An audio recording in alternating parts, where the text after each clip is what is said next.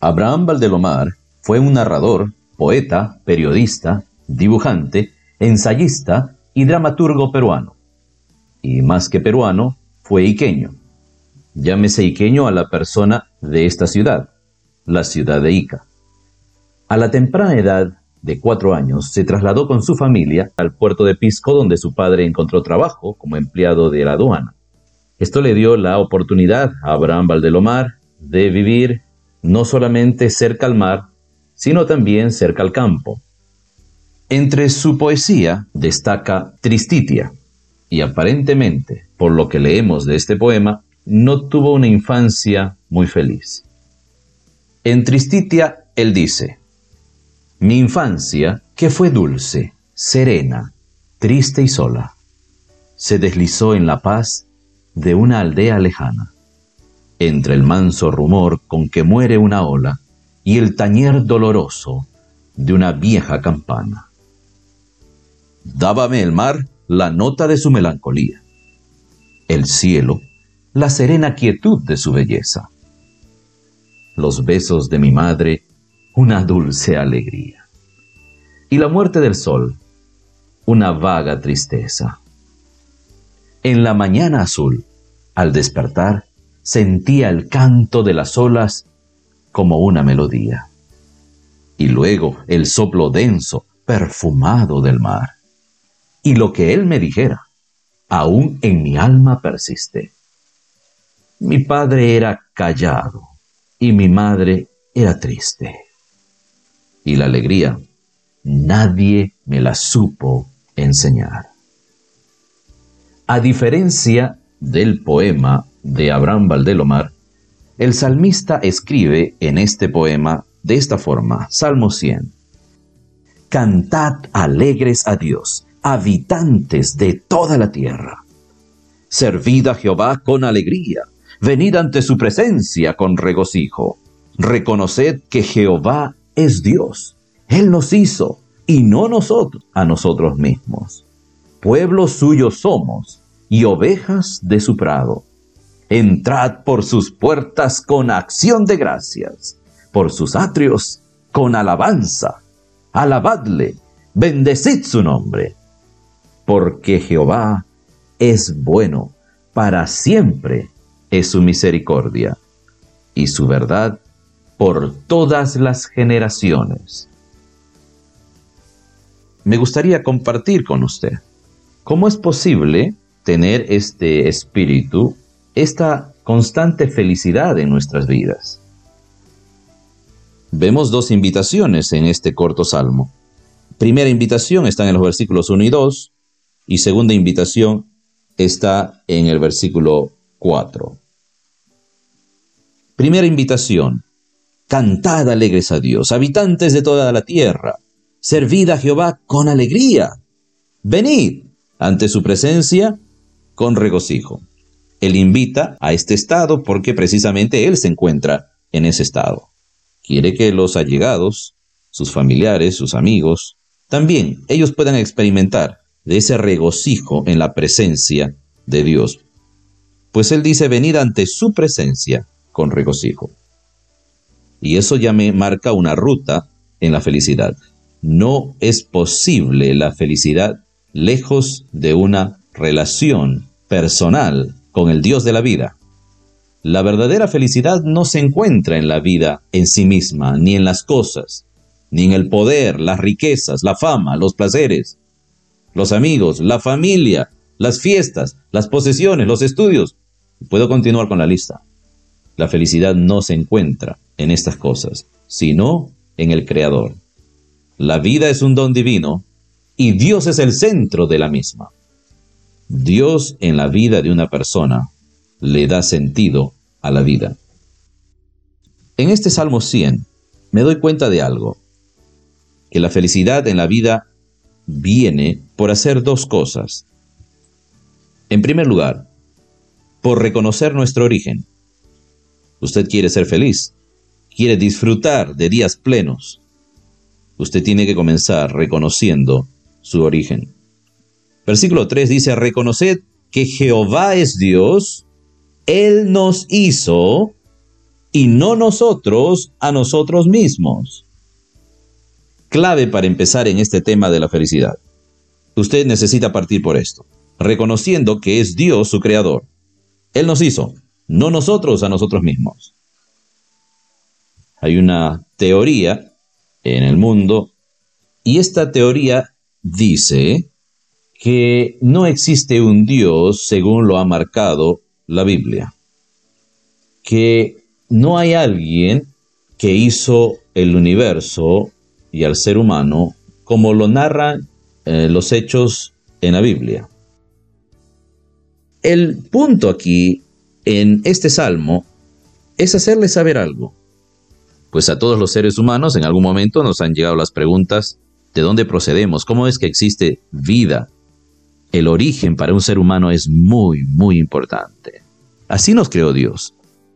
Dios facilita para la raza humana un libro llamado la Biblia y allí narra no cada detalle de cómo sucedió, pero sí lo necesario de información para nosotros, para reconocer, no tanto para ser un especialista en la explicación de los orígenes, no es el propósito de la Biblia eso, pero hay la suficiente información para que usted y yo reconozcamos que Él nos hizo y no nosotros a nosotros mismos. Los miles y miles de testimonios de personas que se han convertido a la Biblia, a Jesucristo, y han dejado atrás una posición ateísta, lo reconocen. Intentaba por todos mis medios negar la existencia de Dios. Y esa vida inmersa en el estudio de teorías para demostrar la inexistencia de este Dios, precisamente eso demostraba que Él sí existía porque de no haber existido yo no hubiese tomado tanto tiempo para intentar demostrar que Él no existe. Y muchos de los ateos que dejaron el ateísmo van a reconocer, si son sinceros, que ellos decían en su corazón, no hay Dios, pero ni ellos mismos estaban convencidos de esto. Y siendo sinceros tenían que reconocer o que tenían resentimiento hacia Dios o amargura hacia Él por algo que les había sucedido en la vida. Pues la premisa de donde ellos partían era esta. Si Dios existe, entonces, ¿por qué a mí me ocurrió esto? ¿Por qué esta adversidad en mi vida? En algunos casos incluyendo la pérdida de un familiar. Si Dios existiese, mi madre no hubiese fallecido en esas circunstancias. Luego, lo que estaban buscando era un responsable, y ese responsable era Dios. Él tiene la culpa de que mi padre o mi madre haya muerto. Porque si Él es todopoderoso y no hizo nada para detener su muerte, entonces de ahora en adelante para mí Dios está muerto. Dios no existe. Pero lo que motiva a ese estilo de vida es un resentimiento profundo. Es bueno saber que muchos de ellos, después del transcurso de unos años, tuvieron que reconocer que lo que ellos tenían dentro de sí era una amargura, le dije que hay dos cosas que noto en este salmo respecto a la felicidad. ¿Cómo viene la felicidad a la vida de una persona? Primero, por reconocer su origen. Él nos hizo y no nosotros a nosotros mismos. Por otro lado, la felicidad viene a la vida por aceptar nuestra pertenencia. En este mismo versículo 3, en la segunda parte dice, pueblo suyo somos y ovejas de su prado pueblo suyo somos. El sentido de pertenencia es otra necesidad para los seres humanos. Nos gusta saber que pertenecemos a algo, a otro grupo mayor, que no somos solo nosotros, que hay otros con nosotros. Hasta puede dar un sentido de importancia, de relevancia a una persona cuando dice yo pertenezco y te menciona la institución a la que pertenece yo soy de la familia y te cita el apellido de la familia. Yo voy a tal iglesia y te menciona el nombre de su iglesia. Y así el ser humano va demostrando, intentando demostrar que no está solo, que él es alguien importante de un grupo mayor, también importante como la suma de sus individuos, Por eso el salmista dice, mire, nosotros pueblo suyo somos y ovejas de su prado. La mayor pertenencia que nosotros eh, podemos ver en nuestras vidas es que pertenecemos a Dios. Bueno, esto tiene relación con lo primero que el salmista dijo. Él nos hizo. Bueno, si Él nos hizo, por consiguiente, le pertenecemos. Porque Él es nuestro creador. Si Él nos creó, le pertenecemos. La raza humana le pertenece a Dios, porque Él la creó. Así que usted es pertenencia de Dios, por creación. Pero luego dice, y ovejas de su prado. Esto de ovejas me lleva a un pensamiento en el Nuevo Testamento, algo que el Señor Jesucristo dijo. El Señor Jesucristo dijo en San Juan capítulo 10, Yo soy el buen pastor. El buen pastor su vida da por las ovejas. Luego, Él es el pastor y nosotros somos las ovejas. Qué interesante, ¿verdad? Así que si Jesucristo da su vida por nosotros las ovejas, nosotros tenemos que reconocer que Jesucristo murió en la cruz por nuestros pecados. Pues la Biblia dice a través del profeta Isaías en el capítulo 53, versículo 6, que todos nosotros nos descarriamos como ovejas, cada cual nos apartamos por nuestro camino, hicimos lo que quisimos de nuestra vida. Pero Cristo murió en la cruz y Dios cargó en Cristo el pecado de todos nosotros. Luego Él nos compra, según dice la Biblia también, por precio de sangre, no por precio de oro, plata o piedras preciosas, lo cual parece que hubiese sido mucho.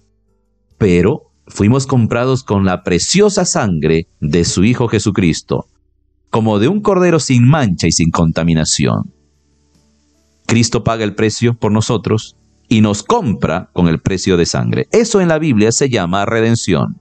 No es una palabra netamente de la Biblia, pero fue tomada del vocabulario griego y pasó a la Biblia.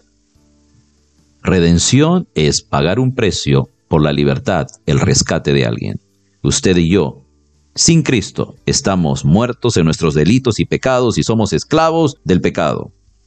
Usted se cree libre porque usted piensa que puede hacer lo que quiere, pero en un momento se va a dar cuenta que cuando usted quiere parar de hacer eso que dice que hace en pleno uso de su libertad, no puede parar, ya no puede parar, ahora se ha convertido en un esclavo de aquel hábito, costumbre o quién sabe sea hasta una adicción. No es usted libre, usted es un esclavo. Cristo quiere redimirle, Cristo quiere liberarle de eso. Y Él paga el precio de su propia sangre para comprarle y ahora usted llegaría a ser hijo suyo entonces llega a ser pertenencia de Dios, no solamente por creación, sino también por redención. Y esta es la experiencia de muchos de los que leen la Biblia, y otros están en camino y están conociendo esa información, y hay muchos que también han rechazado esta información de la Biblia respecto a la redención. Pero la felicidad no va a venir a usted hasta que usted reconozca su origen y acepte su pertenencia a Dios. Segunda invitación en el versículo 4 dice, entrad por sus puertas con acción de gracias, por sus atrios con alabanza, alabadle, bendecid su nombre. Pero es interesante que diga, entrad por sus puertas con acción de gracias. La gratitud es importante en la vida. Sin gratitud, lo único que va a haber en nosotros es amargura, falta de contentamiento. Otras cosas pueden llenar el corazón si no lo llena la gratitud. Bueno, hay un versículo en la Biblia, en Primera Tesalonicenses, capítulo 5, versículo 18, donde dice, dad gracias a Dios en todo, porque esta es la voluntad de Dios. ¿Y por qué Dios quiere eso? Para que usted pueda vivir una vida a plenitud. Si usted solo se queja y se queja en vez de estar agradecido a Dios por la vida que le da, usted no va a ser feliz. Pero la gratitud llena el corazón cuando experimentamos tres cosas que están también en este salmo. En primer lugar, la bondad de Dios. Dice allí el versículo 5, porque Jehová es bueno. Y hay un salmo también, el Salmo 27, versículo 13, que dice, hubiese yo desmayado si no creyese que veré la bondad del Señor en la tierra de los vivientes. Hubiera yo desmayado si no creyese que veré esa bondad del Señor en la tierra de los vivientes. Aguarden al Señor, esfuérzate y aliéntese tu corazón. Sí, espera al Señor. Mi querido amigo, mi querida amiga, Este mundo está cada vez más difícil. Hay un caos en todo sentido. Si usted no cree que verá la bondad de Dios, pues no hay más esperanza. Es la bondad de Dios nuestra esperanza, porque Él es bueno, Él nos socorrerá. Cuando pienso y experimento en la, bondad de Dios en mi vida, la gratitud llena el corazón. No solo la gratitud viene por experimentar la bondad de Dios, sino también la misericordia de Dios. Porque Jehová es bueno, dice el versículo 5, para siempre es su misericordia. Uno de los profetas del Antiguo Testamento en Lamentaciones capítulo 3 versículo 22 dice, por la bondad de Jehová no hemos sido consumidos, porque nunca decayeron sus misericordias. Y el salmista David en el Salmo 51 está totalmente deprimido en una situación emocional por el suelo y se da cuenta que lo que lo ha hecho llegar a ese punto en su vida es el pecado y pide a Dios, ten piedad de mí, oh Dios, conforme a tu misericordia, conforme a la multitud de tus piedades. Perdóname, lávame. Y Dios hace toda una obra respondiendo esa oración. Pero ¿en dónde se para Él? Y apelando a qué pide perdón a las misericordias de Dios.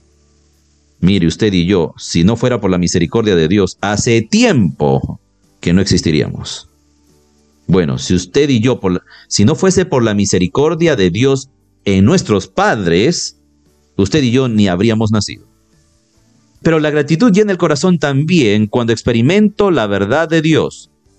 Finalmente este salmo termina diciendo, y su verdad por todas las generaciones, la verdad de Dios.